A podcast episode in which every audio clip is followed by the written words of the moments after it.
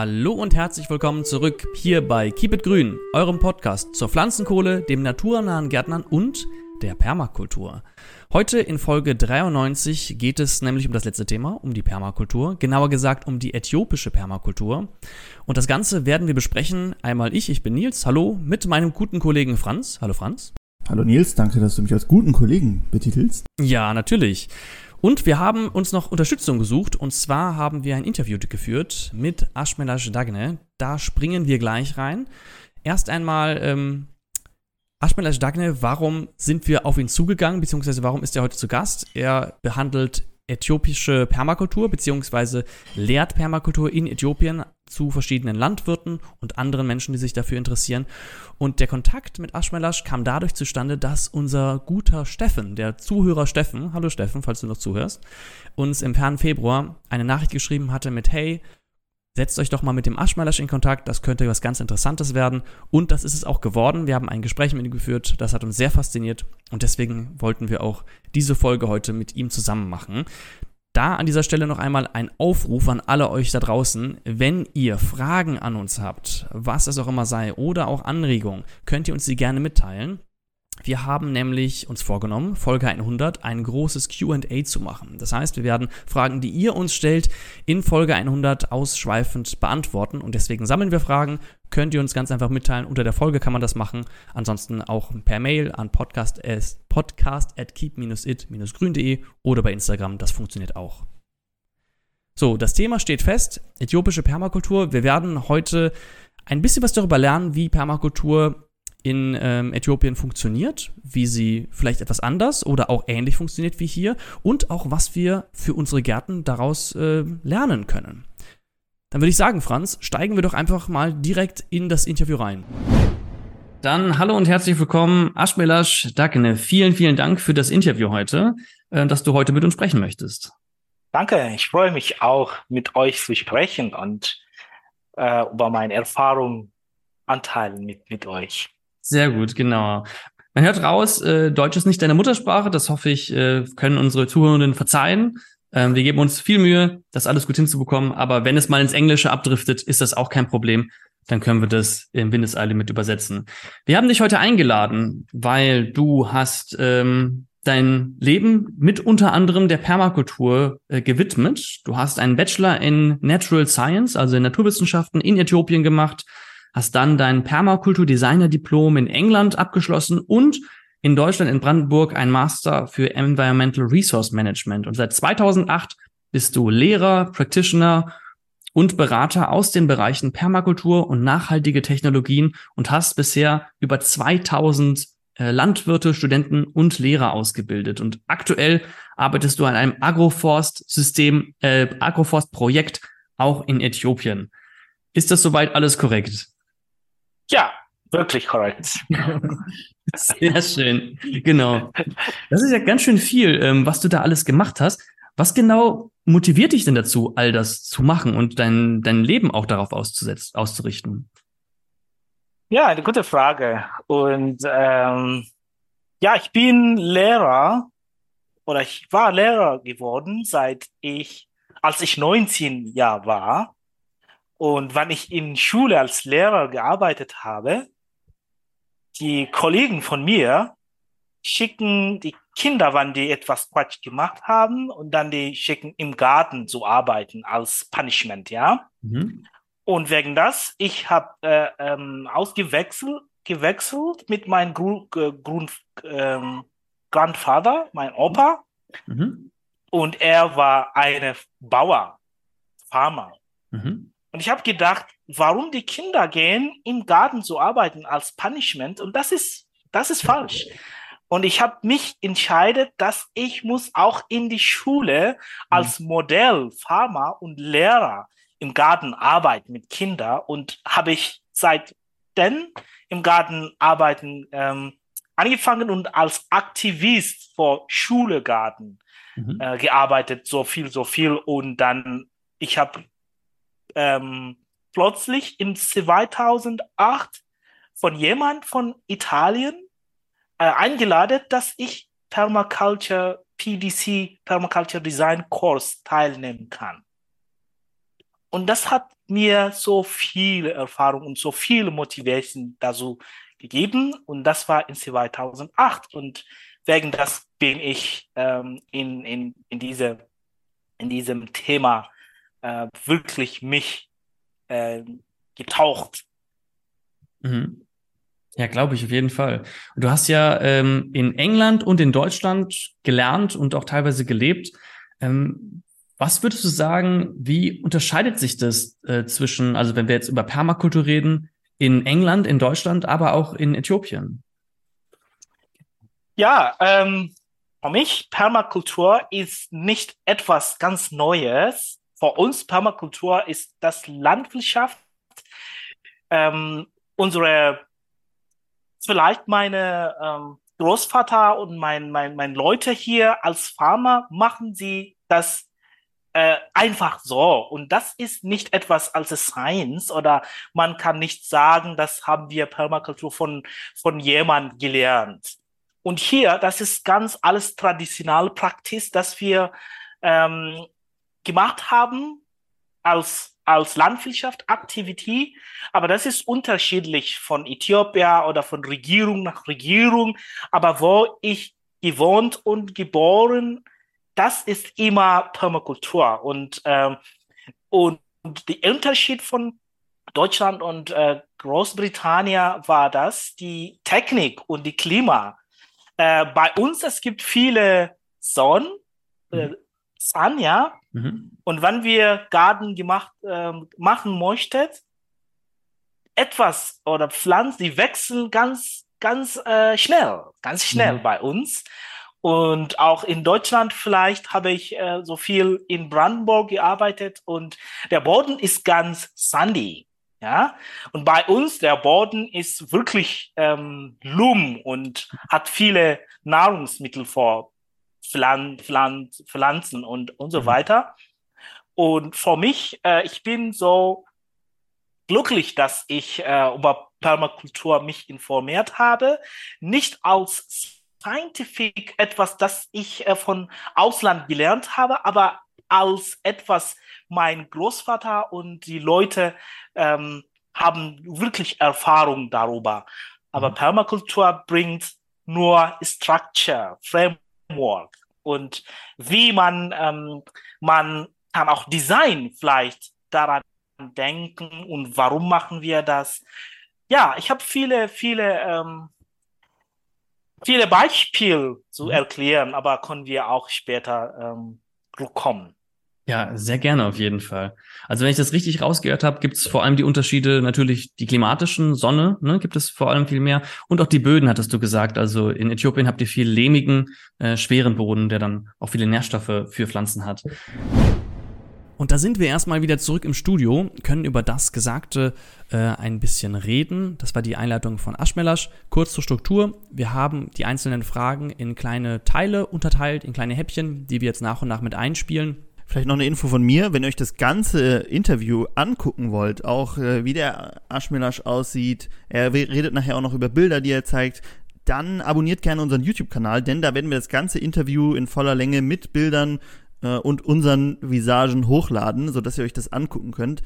Ein bisschen zeitverzögert nach dem Podcast, aber da könnt ihr dann gerne mal reinschauen. Es lohnt sich auf jeden Fall alleine wegen der Bilder. Aber dazu kommen wir später. Erstmal fangen wir mit dem Intro an. Genau, erstmal fand ich es ganz interessant, dass Kinder als Strafe in den Garten geschickt wurden. Ich wurde als Strafe nie in den Garten geschickt, höchstens vor die Tür in den Flur. Ja. Ich kenne das auch, dass man dann irgendwie irgendeine Gartenarbeit machen musste. Ne? Jetzt musst du mir dafür hier beim Unkrautjäten helfen oder keine Ahnung was.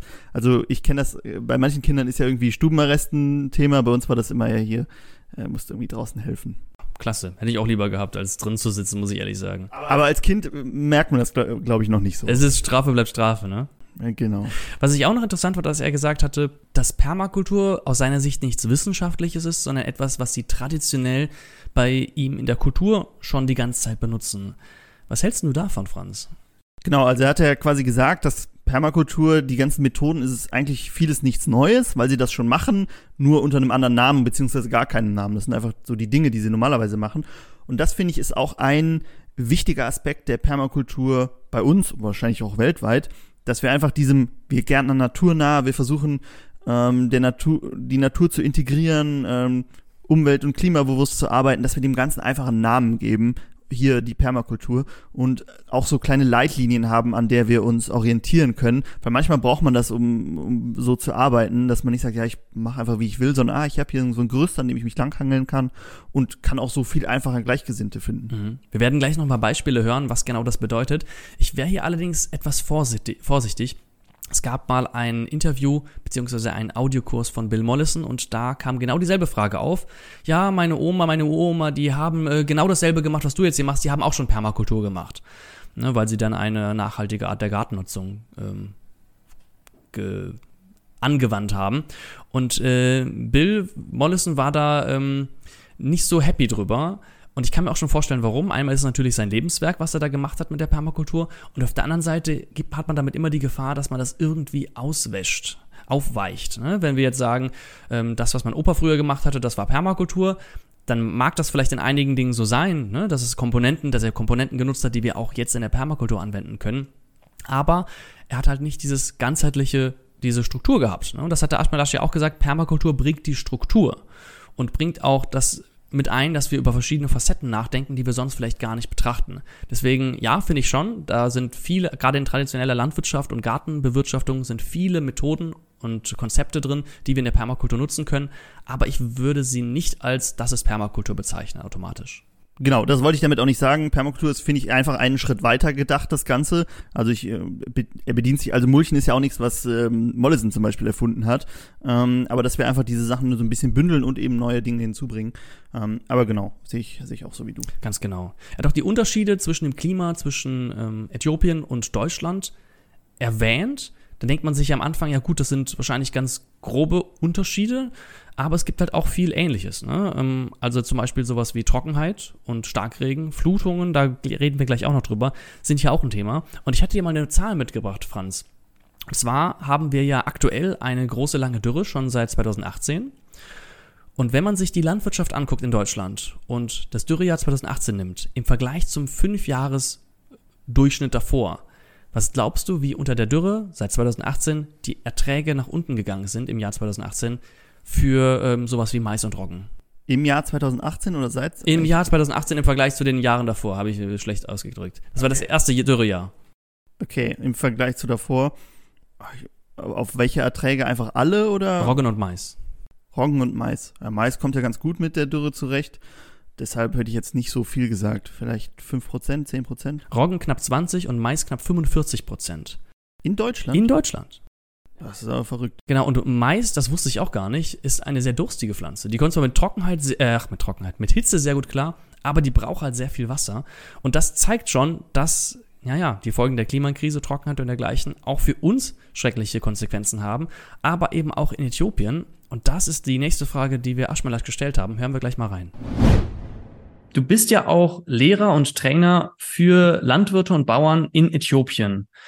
Und ähm, vor was für, beziehungsweise ich formuliere die Frage anders. Hast du und haben die Landwirte vor Ort schon Auswirkungen der Klimakrise erlebt? Äh, die Klimakrise bei uns ist jetzt, man sieht wirklich Klimakrise. Vielleicht in den letzten drei Jahren, es gibt keinen Regen. Und haben wir wirklich Trocken, Trockenzeit in südlich äh, und im Norden Kenia viele Bauern und viele ähm, Pastoralisten, wie sagt man in Deutschland, weiß es nicht, aber die Leute nur äh, Kuhe und Schafen und Siegel haben und die sind Pastoralist, haben sie äh, viele äh, äh, Tiere verloren wegen mhm. Trockenzeit. Und auch die Landwirtschaftleute, äh, Bauern haben Mais, Teff, Sorgen, alles, alles, alles ähm, getrocknet und es gibt keine Ess, kein zu essen. Und das ist wirklich Klimaschutz. Und auch, und auch in andere Richtungen, es hat wirklich viel geregnet. Wenn Regen kommt, das ist auch Katastrophe, weil es regnet wirklich viel. Und haben wir Floods und viele Katten, viele Kuhn, Haus und so weiter sind mit äh, Flooding oder mit Wasser weggenommen. Und das ist, man kann wirklich verstehen, dass äh, Klimaschutz ist auch bei uns. Gibt es denn schon Dinge, die ihr tut, um euch vor äh, der Trockenheit und dem vielen Regen zu schützen? Ja, ähm, als, als Brater und als Lehrer und als Bauer, was ich immer mit Leuten teile und im Training, was ich mache, ist das Thema von äh, Agroforestry, Permaculture and Dryland Agriculture Techniques, sagt man. Und in Dryland Agriculture Techniques, der, der Punkt ist, dass wir das Wasser, wenn es regnet, man muss immer jeden Tropfen Wasser sparen in der Erde. Mhm. Und das geht mit, wir müssen das Boden oder das Erde äh, äh, bauen, dass der Erde hat viele gute Kapazität, das Wasser und Nahrungsmittel ähm, Storage oder Storing or Capacity of Moisture Storage, sagt man in Englisch auch. Mhm. Äh, ja, und das ist der äh, wirklich Thema. Und was, wie machen wir das mit, mit Soil and Water Conservation Structures, mit Permagardening Techniques, wo man macht der Loch Swells mhm. Und auch Pond Technik, dass man das Wasser von Regen äh, kontrollieren kann, haben wir drei S's, Spread, Store, Sink Wasser. Mhm. Und das heißt, wir sparen das Wasser in die Erde und wir machen auch das Erde mit Kompost, mit, ähm, mit Mulch, dass der Kompost hat viele Humus und das Humus kann das Wasser handeln von länger und länger und mit Mulch, dass wir decken die Bode dass der Boden hat keine Direktsun und, und das Wasser bleibt in die Erde. Und das heißt, in, in, in Trockenzeit, man kann auch äh, Pflanzen und die Pflanze, die Bäume, die Obstbäume oder und so weiter, können das Resilience oder ähm, wie sagt man Resilience? Widerstand. Resilient. Mhm. Ja, ja. Ja. Und äh, das ist ähm, das ist eine Methode, dass ich äh, immer arbeite mit und mit unseren Projekten. Äh, wir unterrichten die Bauern und planen mit Bauern. Und ähm, ja, das ist, was wir immer machen. Ja, richtig spannend auf jeden Fall. Er hat ja gerade gesagt, äh, drei Jahre lang hatten sie jetzt auch keinen richtigen Regen und gleichzeitig sind sie von Fluten geplagt. Da könnte man fast meinen, er redet auch über das Klima, was wir hier vor uns haben. Ähm, ich habe nämlich mal dir, Franz, einen kleinen Fakt vorbereitet. Ich habe mich nämlich gefragt, jetzt wo wir das Ganze hören, äthiopisches Klima, Äthiop äh, Permak ach, Permakultur, die Effekte der Klimakrise in Äthiopien, was hat das mit Deutschland zu tun? Und was glaubst du, wo regnet es mehr? In Äthiopien oder hier? Im Durchschnitt? Ich würde sagen, es ist ähnlich. Habe ich auch gedacht. Aber in Deutschland regnet es 670 Liter pro Jahr und in Äthiopien ungefähr 1000 Liter pro Jahr. Also schon mal eine ganze Ecke mehr. Er wird aber gleich auch ein paar Bilder zeigen, dass es da echt trocken werden kann, was eben zeigt, dass die Menge des Regens alleine nicht, ähm, naja, das Einzige ist, worauf wir achten müssen, sondern eben auch, ähm, wie viel an einem Tag runterkommt. Und wir reden ja auch ganz oft immer von Starkregenereignissen. Jetzt habe ich ja noch eine zweite Sache für dich rausgesucht. Und was glaubst du, zwischen 2001 und 2017 wurden Starkregenereignisse in Deutschland getrackt? Und da wurde das auf die Monate zugeordnet, wo diese Starkregenereignisse auftraten. Was glaubst du, in welchem Monat oder in welchen Monaten die meisten Starkregenereignisse und Unwetter auftreten? Juni. Richtig, Juni und Juli. Der Juli noch ein bisschen mehr. Das hat mich stark überrascht, weil wir reden ja immer davon, dass eigentlich im Winter regnet es so viel, im Winter kommt das ganze Wasser in den Boden. Aber gerade im Sommer gibt es eben diesen Starkregen. Und das ist ja das Katastrophale, dass wenn der Boden dann trocken ist und dann kommt der Starkregen, dann kann der Boden das eben gar nicht aufnehmen. Ne? Und da hatte der Aschmelasch ja auch gerade so ein paar Dinge genannt, ähm, die man dagegen machen kann. Mein Bruder hat im Juni Geburtstag. Ich weiß, dass es auch schon damals, ähm, als wir noch jung waren, äh, schon mal viel geregnet hat in dem Monat. Ich glaube, das ist allgemein so ein Monat, wo gerne Starkregen runterkommt. Genau. Deswegen müssen wir Techniken finden, wie wir es schaffen, dass eben gerade in diesen Monaten wir das Wasser auf der Fläche halten können. Würde ich sagen, hören wir einfach mal rein. Äh, der Aschmelasch wird jetzt mit einigen Bildern erklären, wie sie in Äthiopien dagegen vorgehen. Die Bilder packen wir euch unten in die Beschreibung mit rein. Franz hat ja eben gesagt, wenn ihr das Ganze als Videoformat sehen wollt, könnt ihr gerne auch bei YouTube reinschauen. Der Link wird auch in der Beschreibung vorhanden sein.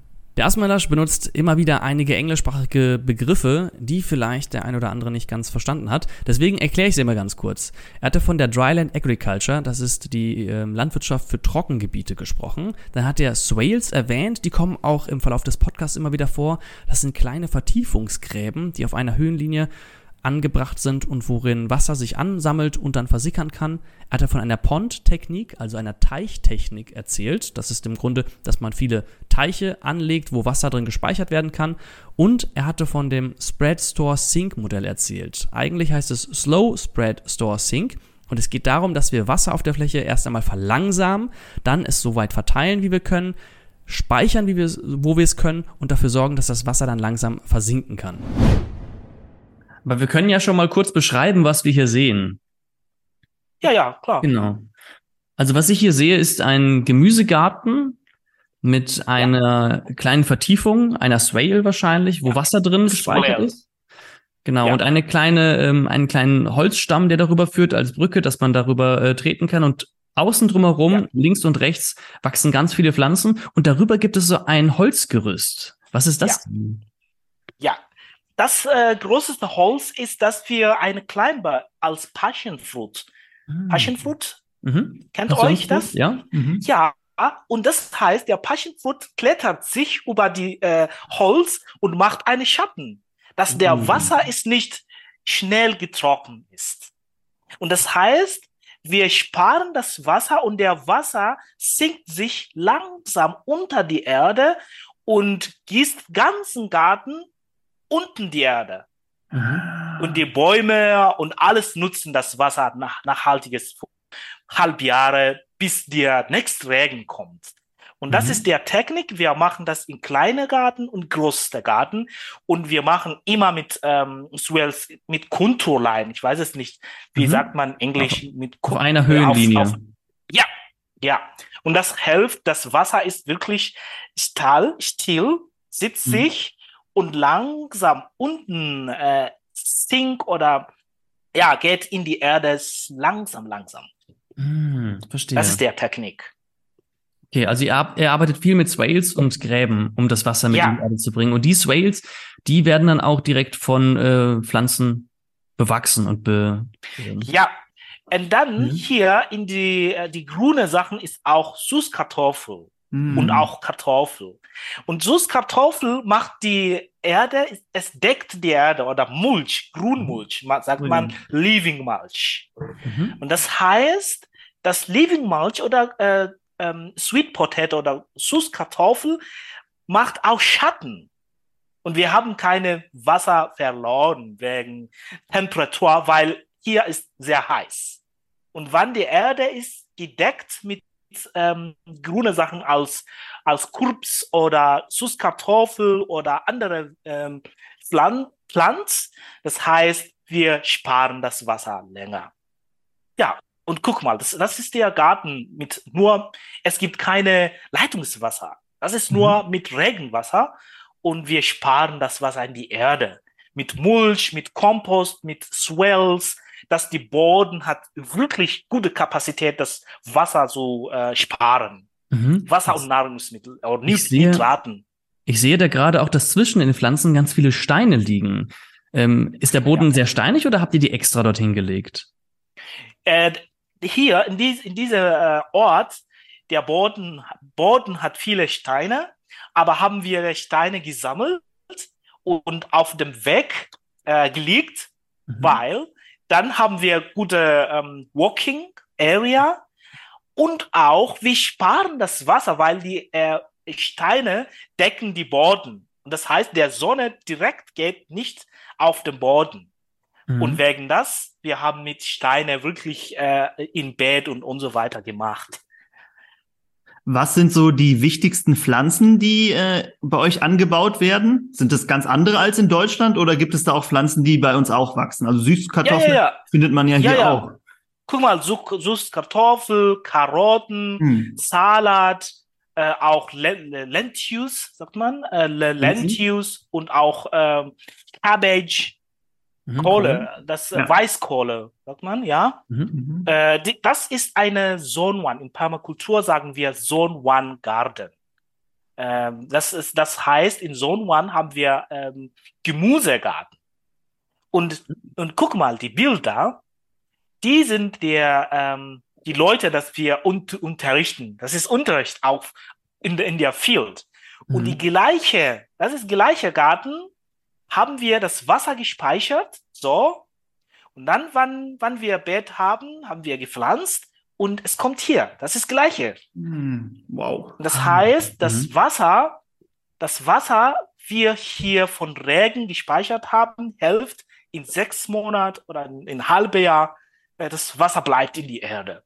Ja, klasse. Also was wir gerade gesehen haben, war eine Gruppe von Menschen, die auf einem relativ neu gemachten, kargen äh, Feld standen. Da waren Wege ähm, der, der Höhenlinie entlang gezogen und man sieht auch schon die Swales, die sich so ein bisschen mit Wasser gefüllt Ja. haben. Und dann in den nächsten Bildern wurde gesehen, wie das bepflanzt wurde und wie das dann wahrscheinlich nach einigen Wochen ähm, ganz grün aufgeblüht ist. Also wirklich sehr schöne Veränderungen. Ja. Mhm. Ja, und das ist der Technik mit äh, Trockenheitzeit, weil wann es regnet, es regnet wirklich viel. Mhm. Und wann wir ganz Wasser speichern in die Erde, das heißt, haben wir Versicherung vor nächsten drei, sechs, drei bis sechs Monaten, das Wasser bleibt in die Erde. Hm, verstehe. Ja, richtig spannend zu hören, wie Permakultur und Landwirtschaft in ganz anderen klimatischen Bedingungen funktioniert. Franz, was fandest du am interessantesten oder überraschendsten? Am interessantesten fand ich, glaube ich, dass es eigentlich gar nicht so anders funktioniert als bei uns. Ne? Also wir haben ja auch in unseren ähm, Folgen schon oft drüber gesprochen, dass wir den Humusaufbau im Boden stärken. Das hat er gesagt, ne? er bringt Kompost aus, er mulcht, äh, dass wir dafür sorgen müssen, dass das Wasser nicht äh, verdunstet, in Anführungszeichen, aus dem Boden. Das hat er auch, er auch erklärt, äh, indem sie zum Beispiel auch Pflanzen über so einen kleinen ähm, Tümpel bauen, damit äh, eben das Wasser nicht so verdunstet. Und äh, allgemein, äh, sogar die Pflanzen, die ihr anbaut, sind ja ähnliche wie hier.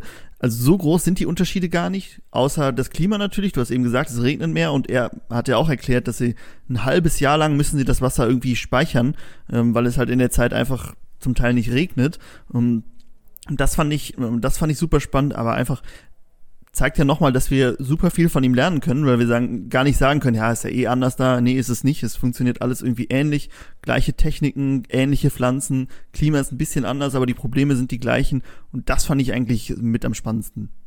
Was ich auch interessant fand, war, dass sie ganz kreativ mit den Steinen umgegangen sind. Das kennt man ja, in vielen Gebieten gibt es viele große Steine, auch in landwirtschaftlichen Gebieten in Deutschland. Und manchmal sieht man so kleine Haufen neben den Feldern, wo dann die Landwirte das, die hinschmeißen. Und hier wurden die genutzt, um Wege zu machen, aber in Irland zum Beispiel wurden die Steine genutzt, um daraus Mauern zu bauen. ne? Also, dass man einfach schauen kann, was kann ich mit den Ressourcen, die ich vor Ort habe, machen und wie kann, können sie mir zum Beispiel einen Mehrwert äh, bieten. Jetzt ist natürlich eine ganz spannende Frage. Er hat die ganzen Vorteile jetzt gezeigt und gesagt, was man alles machen kann. Aber wie erreiche ich nun Landwirte wirklich vor Ort? Die sind ja wahrscheinlich in Äthiopien genauso wie auch hier in äh, Deutschland oft recht skeptisch neuen Dingen gegenüber. Und äh, diese Frage haben wir ihm auch gestellt. Hören wir mal rein. Und du hast gesagt, beziehungsweise ich habe gesagt, dass du auch äh, Landwirte und Bauern unterrichtest. Wenn ich mir jetzt vorstelle, Bauern, die haben ja ganz oft einen äh, Weg, wie sie ihre Landwirtschaft betreiben. Und die Ja. sind eher skeptisch neuen Dingen gegenüber.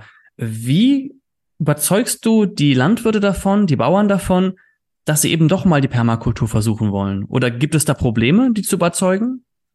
Ja, äh, das ist auch Unterschied äh, von Bauer zu Bauer. Andere haben Erfahrung. Vielleicht nochmal zeige ich euch eine andere Bilder. Die Bauer mit guter Erfahrung.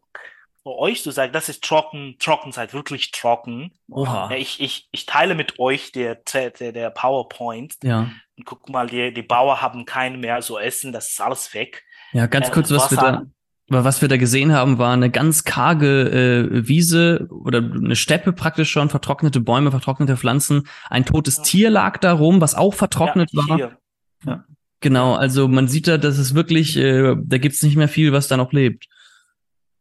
Ja, ja, das, das war dieses Jahr. Diese, dieser Jahr heißt äh, 2020 und äh, 2000, nein, zwei, 2022 Mhm. und äh, 23. Mhm. Oha. Die, die, die, das, das war wirklich, wirklich Trockenzeit. Und ähm, ja, Wasser zu trinken ist auch nicht ähm, und auch Flooding. Guck mal, Oh ja, wenn es regnet, das verregnet wirklich. Und das ist immer problematisch. Guck mal, das ganze Ja. Landwirtschaft ist viel mit Wasser ähm, gesock, gesocken, sink Mhm. in the water. Mhm. Äh, und auch, ähm, ja, das ist äh, Erosion, wenn es wirklich regnet. Ja. Äh, und das ist aber hier ein bisschen mit Konflikt zu tun. Aber guck mal hier, Mhm. das sind die Bauern, die haben schon Erfahrung, wie man mit Trockenzeit arbeitet. In, das ist Conservation Agriculture. Mhm. Und die sind ganz offen für neue Ideen und Technologie oder Techniks, weil Mhm. die haben schon Erfahrung. Und guck mal, der Bauer, der Bauer, er er deckt ganzen Boden mit, mit Holz, mit, äh, mit Mhm. Gras oder mit ähm, Reste ähm, Biomass von Mais. Mhm.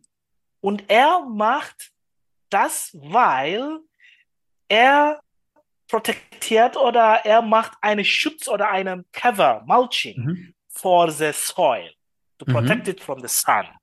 Und macht das der Bauer selbst. Mhm. Mhm. Er war nicht in der Uni oder er war nicht studiert, aber macht so.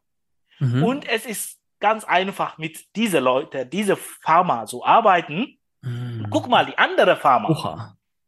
Und das ist auch Agroforestry Technik, Indigenous Knowledge. Mhm.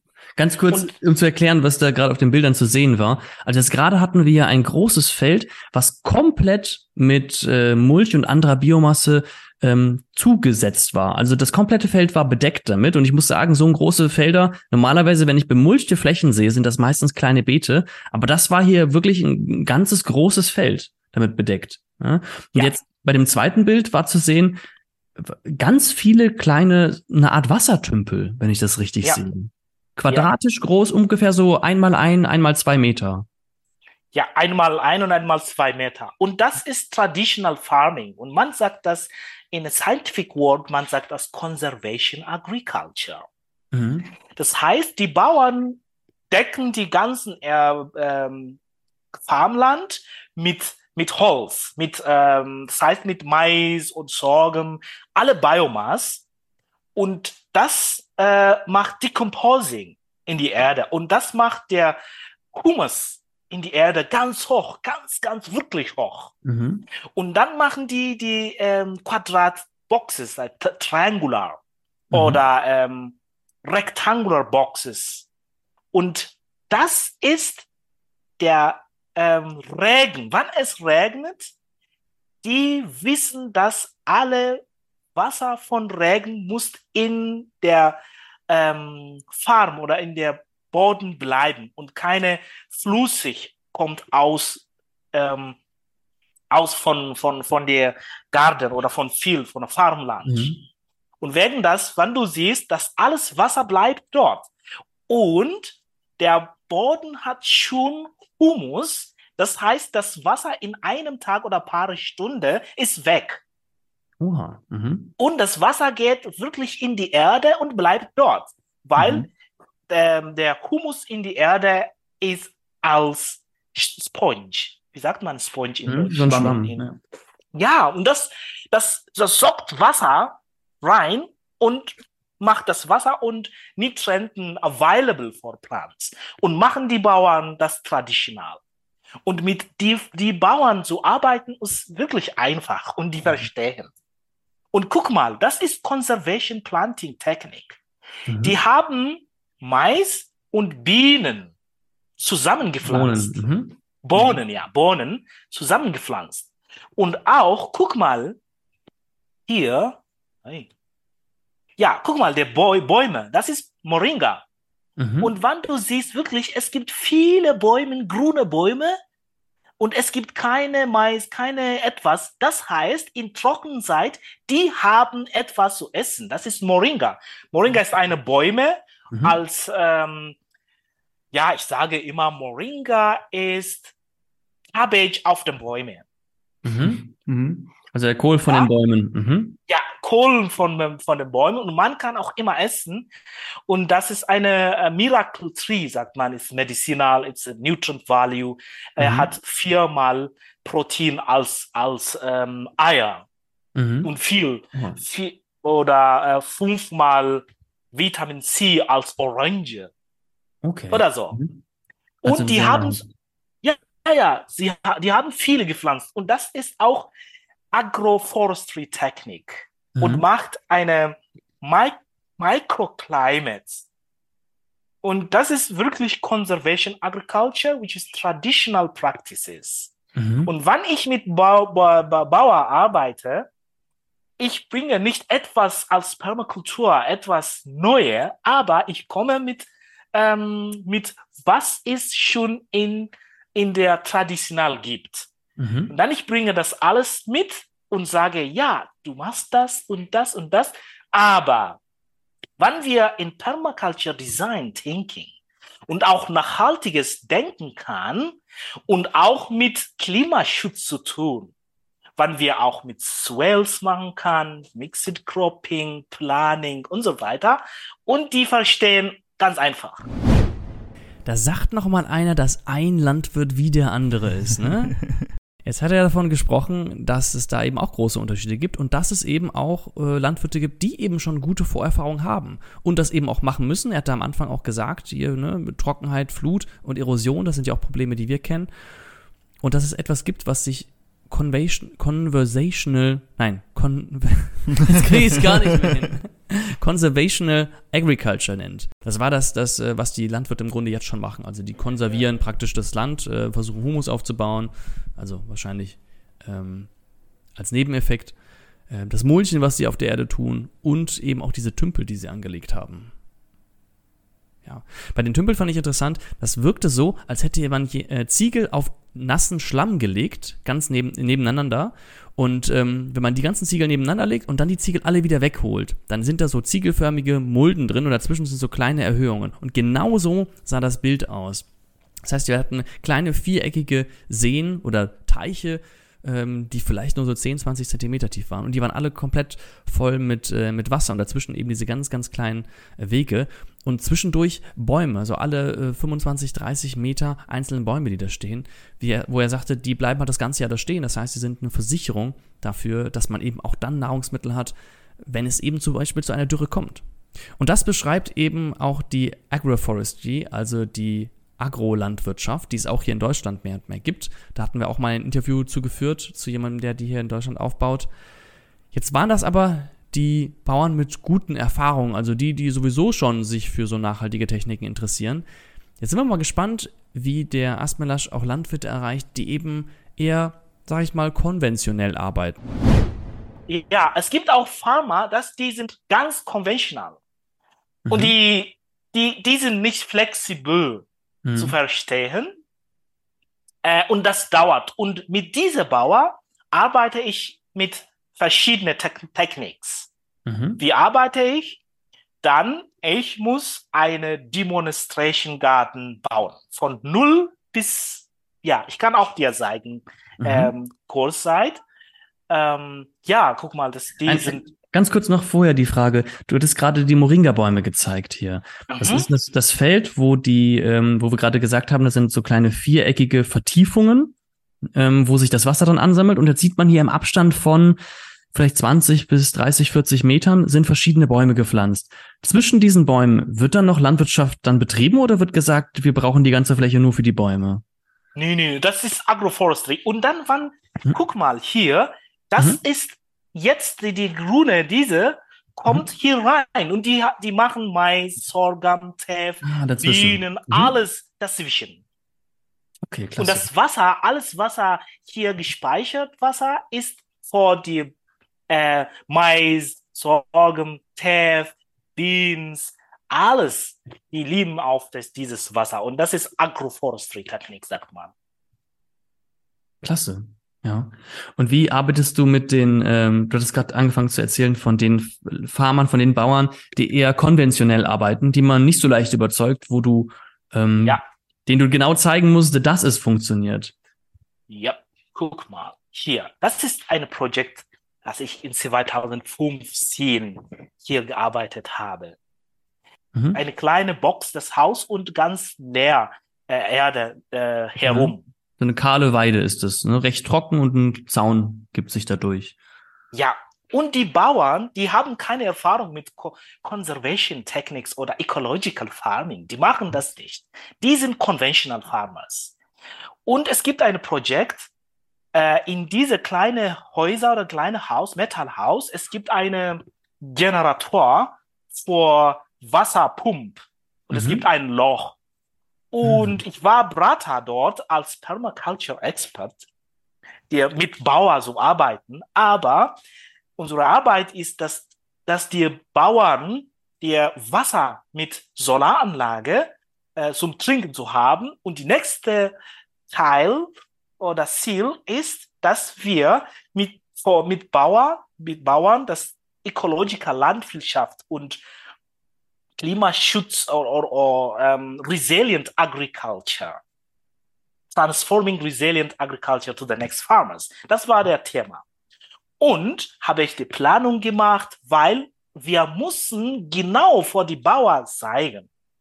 Ansonsten die verstehen nicht. Mhm. Und ich habe mit Soil and Water Conservation Practices angefangen und der Bauer kommen und sagen, was machst du hier?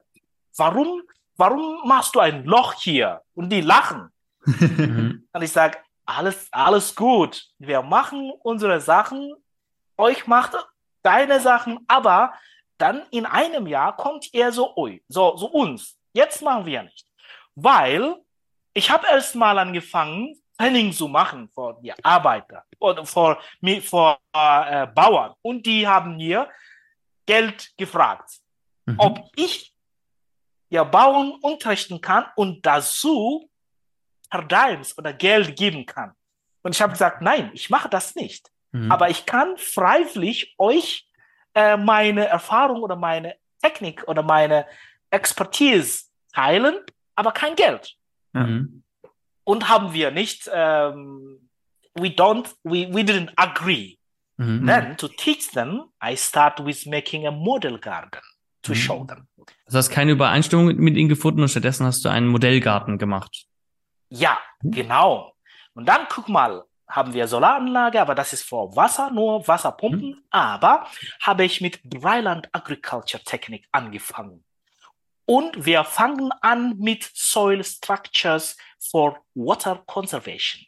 Mhm. Weil Wasser ist der, der Zentralpunkt. Ja. Wenn wir das Wasser in die Erde speichern kann, alles ist okay. Und mhm. dann in der Bilder, du siehst, alles Structure ist fertig, haben wir gepflanzt und guck mal, das Wasser speichert, mhm. wann es regnet. Das ja. Man sieht, dass die Swales mit Wasser gefüllt sind. Ja. Und dann alles äh, beginnt grün zu werden. Ja. Und es gibt eine, eine, eine interessante Geschichte, wann, als ich äh, in diesem Garten gearbeitet habe. Und der Nachbarn ist in, der, in, in hoher Punkt. Und immer, ich sage ihm, äh, äh, ich, ich sage, dass er macht auch Swell, wie genau wie ich gemacht habe. Mhm. Und das Wasser kommt von seiner Farm zu mir und macht immer viele Flooding. Mhm. Und ich habe ihm erklärt und er hat gesagt, ich habe keine Zeit und das ist Quatsch. Mhm. Aber dann, okay, ich habe ich hab gesagt, okay, ich sage dir, ich sage dir nicht mehr, aber dann vielleicht kommt etwas. Und dann es regnet einmal, viel, viel geregnet und ganzen Topsoil mhm. von seiner Garten ganz ist schon mhm. ganz ober angekommen und alles meine Swell war voll mit Topsoil. mhm. Ja, Topsoil. Und nächsten Tag habe ich dort gegangen und ihm gerufen und sagt, danke, vielen Dank. Er hat gesagt, warum? Ich habe ihm gesagt, dass der gute Boden mit alle äh, Topsoil, Ton, Tonnen und, mhm. und Loomsoil von deinem Garten ist schon in meinem Garten. Mhm. Und jetzt nutze ich das als Kompost um meine Pflanzen. Und ich habe gesagt, das ist alles für frei. Und du hast mir deine, gut, deine gute Erde mir gegeben. Vielen Dank. Und ich, er hat gedacht, oh ja, jetzt verstehe ich. Dann was mache ich? Ich habe ihm gesagt, okay, dann jetzt, der Unterricht kann auch jetzt anfangen. Mhm. Und das ist der Technik, das ich nutze. Und guck mal, hier wow. ist der Garten alles grün Mhm, und erstmal, guck mal, das ist, das ist ganz leer und das Boden hat in ganzen Zeit nicht genutzt, aber jetzt mit dieser Technik haben wir Sugarcane, Banana, Beans, Lablab Bean, Mhm. alles, alles wirklich äh, auf, auf, aufgewachsen. Mhm. Und jetzt im gleichen Ort viele Bauern kommen dahin als Mhm. Besuch und lernen. Jetzt, das ist ich und Mhm. sage ich das Blowing, Blowing Trumps. Mhm. Jetzt meine Zeit, dass ich vor die Leute sagen kann, ja, Mhm. man macht so und so, das ist nachhaltiges und wann, wann wir haben viele Trockenzeit, man kann auch mit Klimaschutz so und so arbeiten Mhm. und so weiter. Und guck mal, das ist viel, viel Training. Über Boah, 2000 Bauern haben äh, von mir gelernt und mache ich ganz gerne ähm, in die Richtung. So, das heißt, ich möchte euch sagen, dass es gibt verschiedene Technik, mit verschiedenen Bauern zu arbeiten. Mhm, verstehe. Andere haben schon Erfahrung, andere haben keine Idee und sie, sie, sie sind ganz heck, ähm, ähm, äh, they don't understand, they don't, uh, they, they are very questioning if this Mhm. technique is working or not. So they are resistant to accept. But if they see in reality, even if they, they complain, then they will follow and ask questions and ready to learn. So this is Mhm. two different techniques I use to teach farmers. Danke. Okay. Also je nachdem, ob die schon Vorerfahrung haben oder nicht, kannst du die halt anders ansprechen. Ne? Ähm, das fand ich auch ganz, äh, ganz interessant, dass du das so rausgearbeitet hast, hattest. Womit kannst du wen jetzt überzeugen? Aber wenn wir jetzt mal kurz nochmal ähm, auf unsere Gärten hier in Deutschland schauen, ähm, wenn du jetzt sagen würdest, wir könnten etwas von dem, was du den Menschen vor Ort in Äthiopien beibringst, lernen. Was würdest du sagen, jemandem, was würdest du jemandem sagen, der hier neu einen Garten in Deutschland anfängt, was er oder sie auf jeden Fall machen sollte oder beachten sollte? Ja, ähm, in, in Deutschland habe ich auch in, in Brandenburg äh, Garten gegründet. Mhm. Und äh, von meinen Erfahrungen auch, es gibt viele Leute, dass sie sagen, nein, nein, alles in Row, keine Mulch. Mhm. Wir müssen hier, wenn wir äh, Zwiebeln pflanzen möchten, nur Zwiebeln. Mhm. Und auch in ganz, ganz äh, linear. Ja. Aber ja, und äh, ich habe auch diese Erfahrung, aber wenn jemand einen Garten bauen möchte, in Deutschland auch, ähm, die erste Denk ist erstmal die Frage, warum möchte ich das Garten zu bauen? Was ist, was ist der Motivation? Mhm. Erstmal. Ist das for relaxation or Hobby or oder zu meine Küche, so Essen oder for Market und so weiter. Die erste Frage. Und dann, wann wir wirklich Nachhaltiges machen möchten, ist leicht. Wenn es ist in Brandenburg, das ist immer Sand. Dann, man muss erstmal mit der äh, Boden wirklich arbeiten. Das heißt, fangen an mit Composting, mit Double Digging, mit Mulch, mit wirklich viele Kompost Mhm. und wirklich Mulching, Mulching, aber alles muss mit, mit, mit Design-Technik. Ja, wir, Mhm. ich, ich weiß es nicht, ob wir wirklich in äh, Design reingehen kann, aber man muss dann Techniques for follow the, the approach of Design Thinking. Mhm. Und dann, wenn wir angefangen, wirklich fangen an mit Biointensive and Composting and Mulching properly. Mhm. Und dann, wann wir pflanzen, dann welche, äh, äh, welche Samen oder welche Pflanzen und so weiter. Und wann wir mit Boden äh, Nit- Nitrat und Water Holding Capacity, make Mhm. the soil rich in water holding capacity. Das ist, das ist der Basic thing, äh, oder Basic thing to start Mhm. with, Ja, äh, super. to start the gardening. Mhm. Ja, super. Dann vielen, vielen Dank schon mal für die ganzen Einblicke. Aschmelasch, ähm, ich hoffe, wir haben ganz viel, ähm, also wie ich weiß, dass wir ganz viel gelernt haben. Ich hoffe, auch unsere Zuhörerinnen haben ganz viel gelernt. Dann noch einmal Dankeschön, dass wir heute mit dir sprechen konnten. Und dann ähm, hören wir uns vielleicht beim nächsten Mal. Ja, danke. Ich freue mich auch äh, über meine äh, Erfahrung und über ähm, Projekte, das ich und da ist das Interview leider abgebrochen. Zum Glück ganz am Ende. Wir haben nur die letzten zwei Worte nicht mitbekommen. Er hat sich bedankt, dass er da sein durfte. Und ähm, ja, Franz, wie geht's dir damit? Was hast du daraus gezogen? Ja, ich würde ihn super gerne mal besuchen und mal so gucken, bei, bei seinen ähm, Schulungen da mitmachen. Ähm, das sah super interessant aus. Er hat ja auch viel vorher, nachher gezeigt. Also guckt euch die Bilder auf jeden Fall an, die wir euch verlinken werden. Hm, sehr interessant, was er da macht, äh, was alles möglich ist. Also man sieht ja auch auf ähm, vielem, was er uns gezeigt hat, sagen wir, okay, es war teilweise wirklich extrem trocken, aber auf anderen Bildern dann auch wieder, wo man sieht, okay, da wo er arbeitet, ähm, wo er seine Magic walten lässt, da äh, scheint es auch gut zu funktionieren, was er umsetzt. Und ist ja auch für uns vielleicht so ein Indikator, okay, bei uns ist es noch nicht ganz so extrem wie dort, aber äh, wir wickeln uns ja immer mehr in diese Richtung, ähm, dass wir davon viel lernen können. Mhm. Wir haben ja den einen Gamechanger bei uns, dass wir so gut wie überall Leitungswasser zur Verfügung haben. Das hatte er in seinem Demogarten ja nicht. Die hatten da eine Solarzelle aufgebaut die war dafür da, um Wasser aus der Erde hochzupumpen. Und das war nur für Trinkwasser gedacht und eben nicht zur Bewässerung. Und da dann drumherum ein Projekt aufzubauen, ein System aufzubauen, was eben das Wasser so gut hält im Boden ne, und in der Bodenstruktur, das ist schon äh, eine ganz schöne Aufgabe und die hat er richtig gut hinbekommen, muss ich sagen. Besonders spannend fand ich es auch zu sehen, wie, zu hören, wie skeptisch die ganzen Menschen waren. Ne? Was, was machst du dieses Loch da und dann lachen sie ihn aus oder der Nachbar, der auch gesagt hat, nee, hm, wenn ich dasselbe mache wie du, da habe ich gar keine Zeit für. Ja, und dann regnet es einmal und dann wäscht der ganze Regen den schönen Oberboden runter aus dem Garten heraus äh, in den Graben, den Aschmelasch ausgehoben hatte. Und äh, gut, anstatt sich zu ärgern, dass seine schöne Swale jetzt zugesetzt ist, äh, freut er sich natürlich, weil dann hat er fruchtbaren Oberboden, den er dann als gratis Kompost benutzen kann. Ja, richtiger Schlitzohr-Move.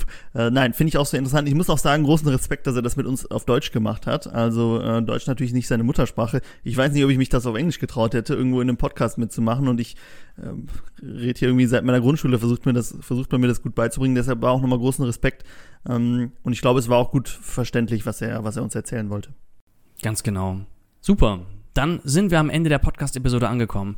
Ihr habt bestimmt ganz viele neue Dinge ähm, jetzt hier gelernt oder ähm, sie vielleicht schon wieder äh, gehört. Wenn ihr euch für etwas interessiert, was ihr hier im Podcast gehört habt, sei es Mulchen, sei es Gründüngung, sei es Wassersparen und dergleichen, dann könnt ihr einfach mal äh, bei eurer Podcast-App reinschauen, keep it grün und dann das Wort danach. Die Chance ist recht hoch, dass Franz und ich da schon eine Folge zu haben. Könnt ihr gerne mal reinhören.